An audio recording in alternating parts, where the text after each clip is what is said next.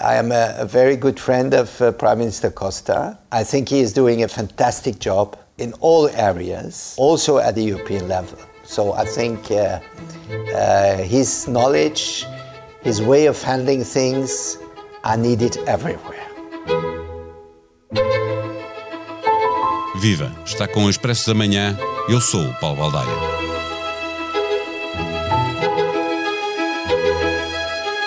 Há um provérbio a apontar para aquilo que pode vir a acontecer com António Costa num futuro próximo e que se liga ao passado de António Guterres e Durão Barroso, que deixaram por sua iniciativa o governo antes do final do mandato. Não haverá duas sem três? A ideia de que o líder do PS não pretende fazer um terceiro mandato não tem de significar, no entanto, que ele não pretende liderar o governo até às eleições de 2023. Dependerá sempre do cargo que ele pretender ou do cargo que lhe for oferecido e do momento em que o lugar tiver de ser preenchido. Em 2022, lembra Ana Gomes, termina o mandato do presidente do Conselho. Marcos Mendes também se mostra convencido que o primeiro-ministro português sonha com Bruxelas e viu na cimeira deste fim de semana uma espécie de ato de campanha bem sucedido, mas aponta a saída apenas na véspera das eleições, como fez em 1995 Cavaco Silva, o único português que foi mais tempo primeiro-ministro do que António Costa. Já era motivo de conversa nos corredores de política apressando a afirmação de Pedro Nuno Santos como sucessor mais bem colocado, imbatível no PS perante qualquer escolha que Costa preferisse, ou dando uma nova esperança a Rui Rio, confiante que com a saída de Costa será mais fácil uma maioria de direita. Depois deste fim de semana, com os dois comentadores da SIC a darem como certa a vontade de António Costa partir para outras paragens, é tempo de procurar antecipar as consequências que uma eventual saída terá na política portuguesa. Regressa ao Expresso da Manhã, Ângela Silva, jornalista do Expresso. O Expresso da Manhã tem o patrocínio do BPI, eleito Banco do Ano 2020 em Portugal pela revista The Banker do Grupo Financial Times. Banco BPI, Grupo CaixaBank. Este prémio é da exclusiva responsabilidade da entidade que o atribuiu. António Costa, em Portugal, não quer abrir crise política nenhuma, nem quer eleições antecipadas. Primeiro porque ele percebe seria uma rematada estupidez. Porquê?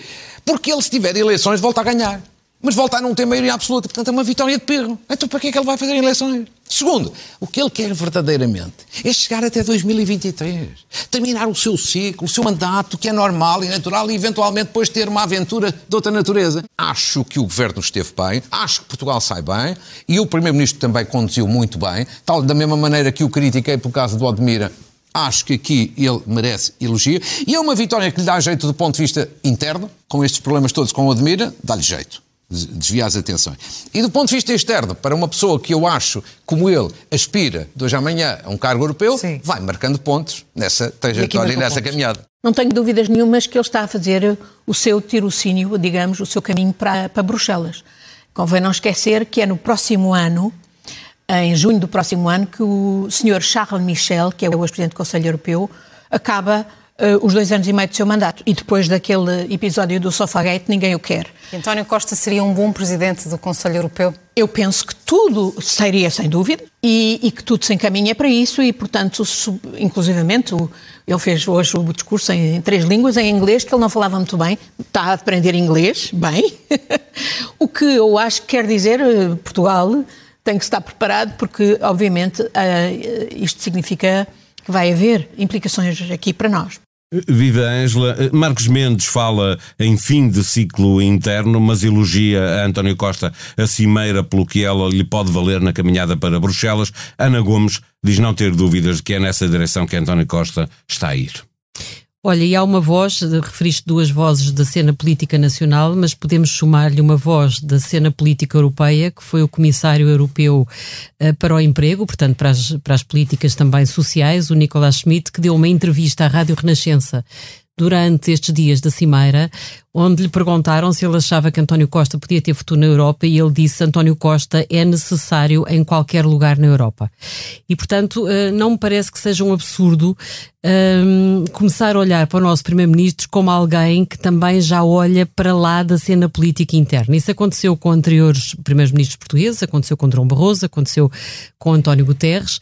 É muito normal, uma vez que hoje em dia grande parte do que, se, do que diz respeito ao país é decidido na cena europeia, portanto, os primeiros ministros de cada Estado acabam por ter grande parte da sua atividade um, no contexto europeu. E, portanto, é muito natural que entre o menos e o mais, tu a dada altura comeces a olhar para o mais, comeces a olhar para a fotografia mais abrangente. E António Costa acho que já não consegue disfarçar isso. Ele fez um excelente discurso, os resultados da Cimeira são limitados, como todos nós sabemos, uh, apesar de tudo há algumas metas quantificadas, acabar com 15 milhões de pobres na próxima década, é pouco, porque há 90 milhões de pobres na Europa, mas apesar de tudo é uma meta quantificada, mas é para uma década e não é vinculativa. Ou, por exemplo, dizes que 60% dos europeus vão ter que fazer formação anualmente. Sim, e, Isto é, é excelente, mas não é vinculativo. Não, e as marcas já tinham sido anunciadas em anteriores uh, presidentes da Comissão, por exemplo, Dom Barroso falava em acabar com 20 milhões de pobres de 2010 a 2020 e não foi possível. Sim, uh, portanto estamos habituados a estes documentos que parecem muito bonitos e que depois infelizmente não se traduzem em nada. Embora também também acho que é importante perceber isso. Os contextos também uh, marcam. E o contexto da pandemia e a crise brutal que aí está e que não afetou os pobrezinhos, não podemos ter aqui o discurso dos ricos contra os pobres, porque afetou todos os países europeus e alguns até a dada altura estavam bastante pior, por exemplo, do que nós.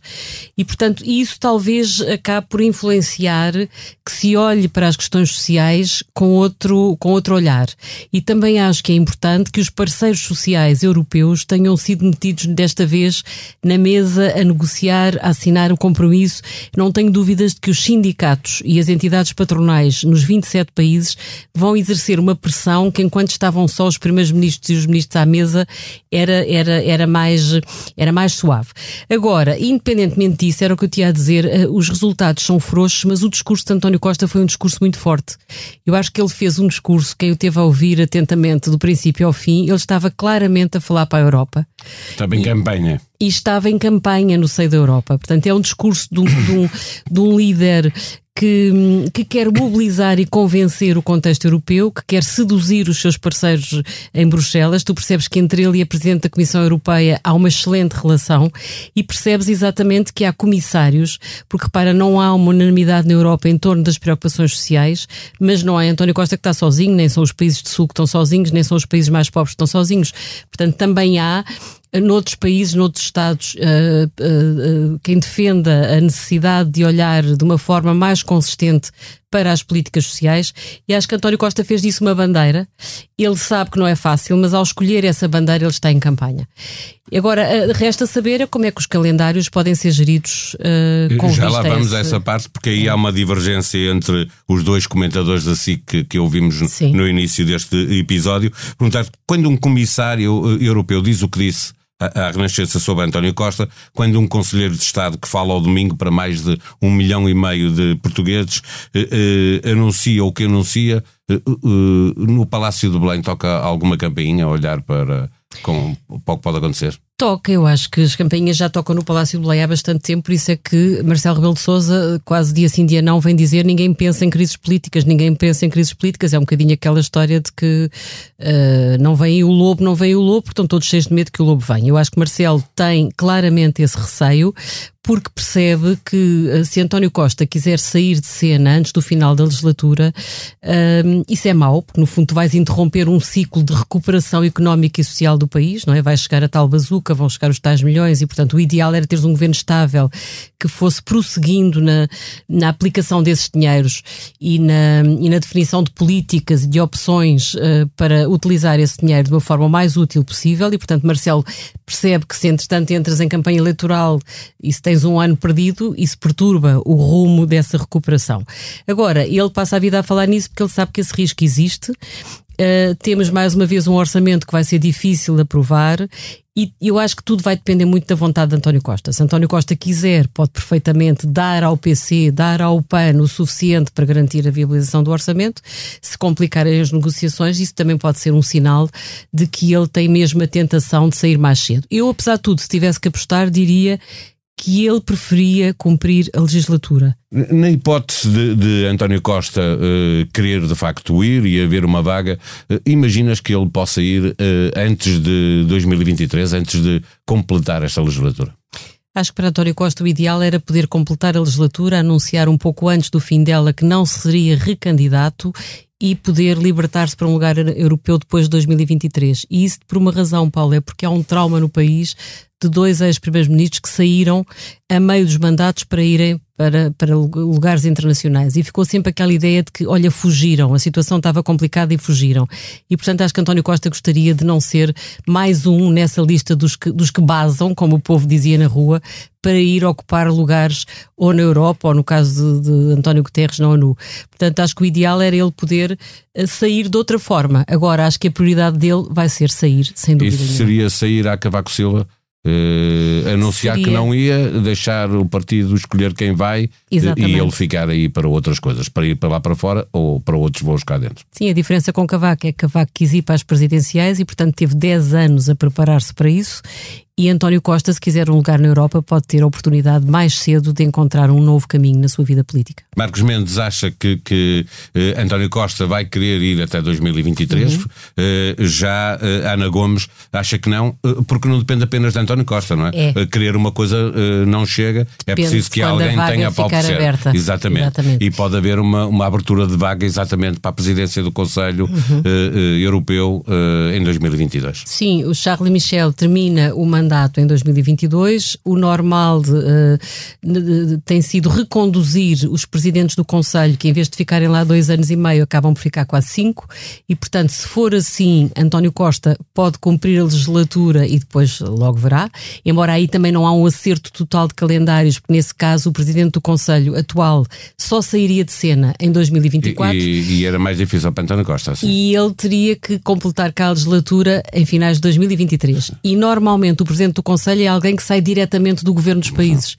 Não há uma regra rígida, não quer dizer. E, e, e o Charles eh, Michel tem um problema, é uma espécie de Eduardo Cabrita. Uh, na Europa porque tem cometido muitas gafes e muitas portanto está gafes, mal visto. É uma é? figura entre o cómico às vezes e o trágico e é uma figura que está claramente desgastada no contexto europeu. Aliás, há uns meses atrás o que se dizia que ele não iria ver ser reconduzido no cargo. Depois ponderou-se a hipótese de ele continuar porque havia neste contexto de pandemia a ideia de que uh, a própria Presidente da Comissão preferia que não houvesse grandes mexidas até, até tudo isto serenar e, portanto, era melhor não estar a mudar de protagonistas porque o contexto já de si é tão mau e tão instável.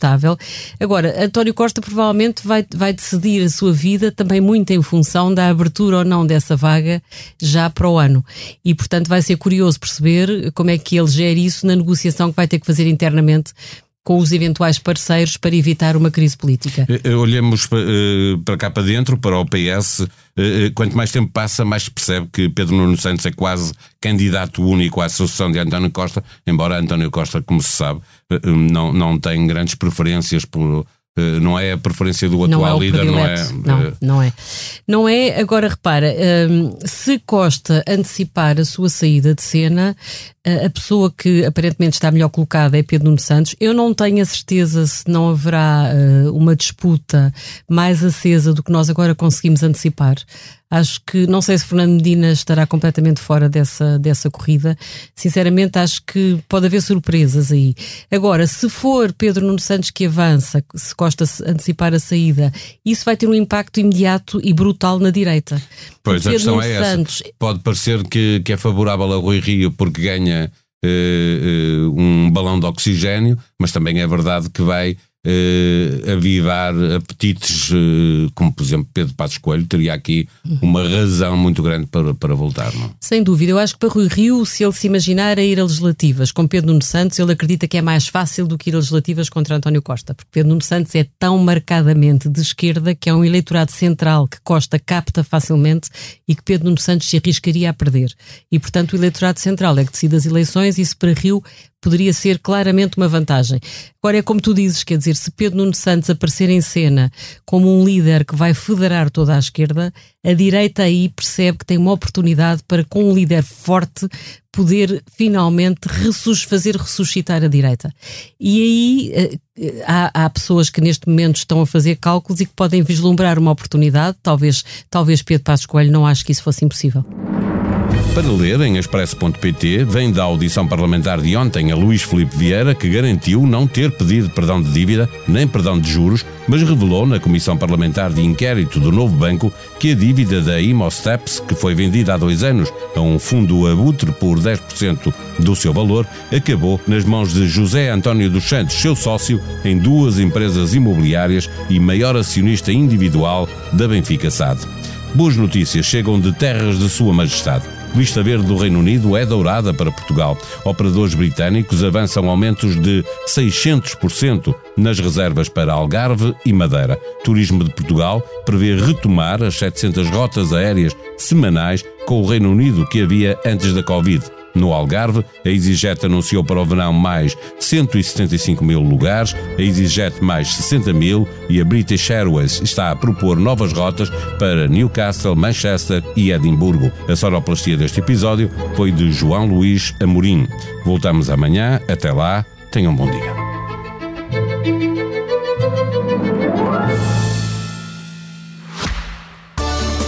O Expresso da Manhã tem o patrocínio do BPI eleito o Banco do Ano 2020 em Portugal pela revista The Banker do Grupo Financial Times.